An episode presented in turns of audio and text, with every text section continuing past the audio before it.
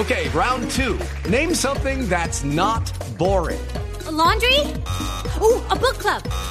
Computer solitaire, huh? Ah, sorry, we were looking for Chumba Casino.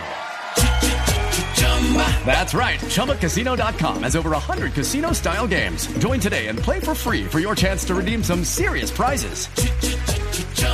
ChumbaCasino.com. No purchase necessary. Full prohibited by law. 18 plus terms and conditions apply. See website for details. Es de todos. Son las 2 de la tarde, dos minutos, hora de actualizar noticias en Blue Radio. A esta hora se rinden honores militares a los 11 uniformados que murieron en el accidente del avión de la Fuerza Aérea en el Cesar. Vamos a la base militar de Catam, en el lugar Juan Carlos Villano. Así es, buenas tardes. A esta hora, aquí en la base militar de Catam, se cumplen con los honores militares a los 11 cuerpos de los 11 uniformados que fallecieron en este accidente del avión de la Fuerza Aérea Colombiana. Llegaron aquí a Catam en un avión eh, muy similar al que sufrió este accidente.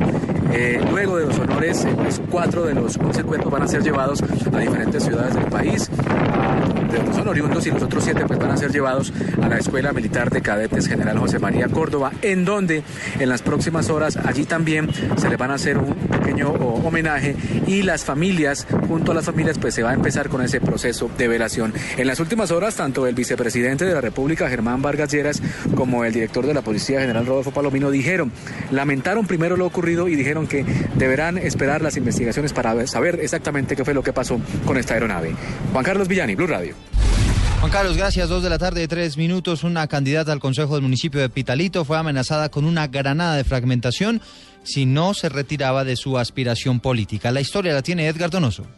El hecho le ocurrió a la aspirante al Consejo por el Partido Liberal, Nidia Flores Guzmán, cuando recibió una llamada telefónica amenazándole para que se retirara de su aspiración a costa de su vida o de algún miembro de su familia. Como prueba de la amenaza, le dejaron una granada de fragmentación en las afueras de su vivienda. Coronel Santiago Camelo, comandante de policía Huila. Había recibido una llamada en la cual la amenazaban y le decían que si no se retiraba de su candidatura le iban a dejar un explosivo. Posteriormente eh, se encuentra frente a su casa, como unos 10 metros aproximadamente, en sobre el pasto, una granada de fragmentación IM-26 que tenía amarrada con una cinta tanto la espoleta como la argolla de seguridad. Entonces es allí cuando se llama a los explosivistas de ejército quienes vienen y levantan la granada. La policía realiza las investigaciones pertinentes. Entre tanto, redoblaron la seguridad para la candidata. En Neiva, Edgar Donoso, Blue Radio. Dos, cuatro minutos. Hay un rechazo general en Bucaramanga por la forma en la cual algunas campañas políticas se tomaron los colegios donde se están presentando hoy las pruebas Saber 11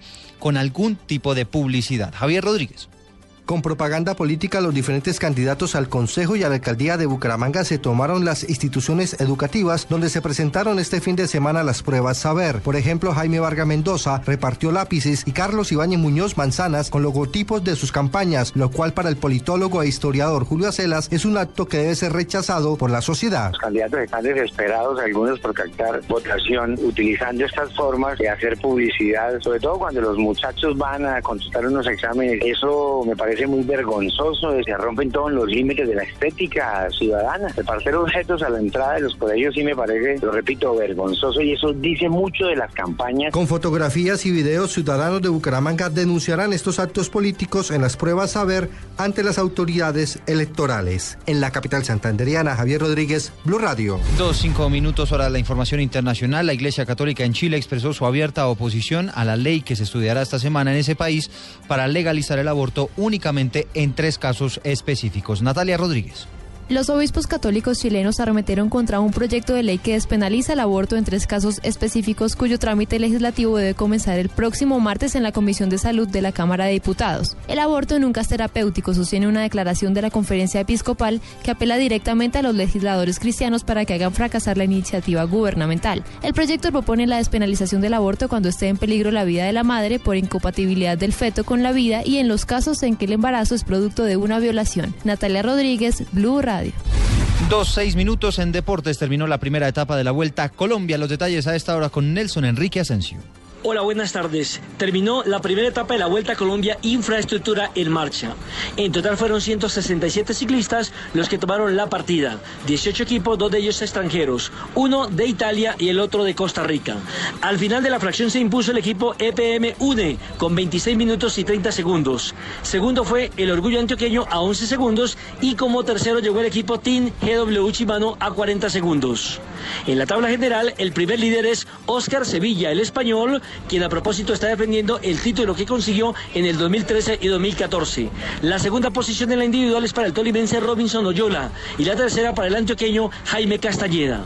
Habla el primer líder de la Vuelta a Colombia, Oscar Sevilla. Trabajo eh, de mucha unión, de trabajo en equipo realmente verdadero y ahora que estamos muy satisfechos, ¿no? Hemos empezado hoy últimos la carrera, pero acabamos ganando. Mañana tendremos la segunda etapa entre Bogotá y Paipa sobre 174 kilómetros, con tres premios de montaña de segunda categoría y tres volantes. Desde el norte de la capital de la República, Nelson Enrique Asensio, Blue Radio. Noticias contra reloj en Blue Radio. Dos de la tarde, siete minutos, noticia en desarrollo a la sede de Medicina Legal en Arauca. Fueron trasladados los cuerpos de los dos soldados que murieron en enfrentamientos con presuntos guerrilleros del ELN cuando intentaban, intentaban evitar que esa guerrilla atentara contra el oleoducto Caño Limón Coveñas. Estamos atentos al delantero colombiano Radamel Falcao García, quien después de la derrota del Chelsea frente al Arsenal aseguró que no se siente presionado por marcar goles y que con el esfuerzo diario los goles llegarán más adelante. El Samario jugó los últimos 45 minutos de este encuentro y no tuvo muchas oportunidades de anotar. Y la cifra que es noticia hasta ahora, el 46% de los colombianos aprueba la gestión del presidente Juan Manuel Santos, de acuerdo a la última encuesta del Centro Nacional de Consultoría. Este resultado representa un crecimiento de 7 puntos porcentuales con respecto a la medición del mes de julio.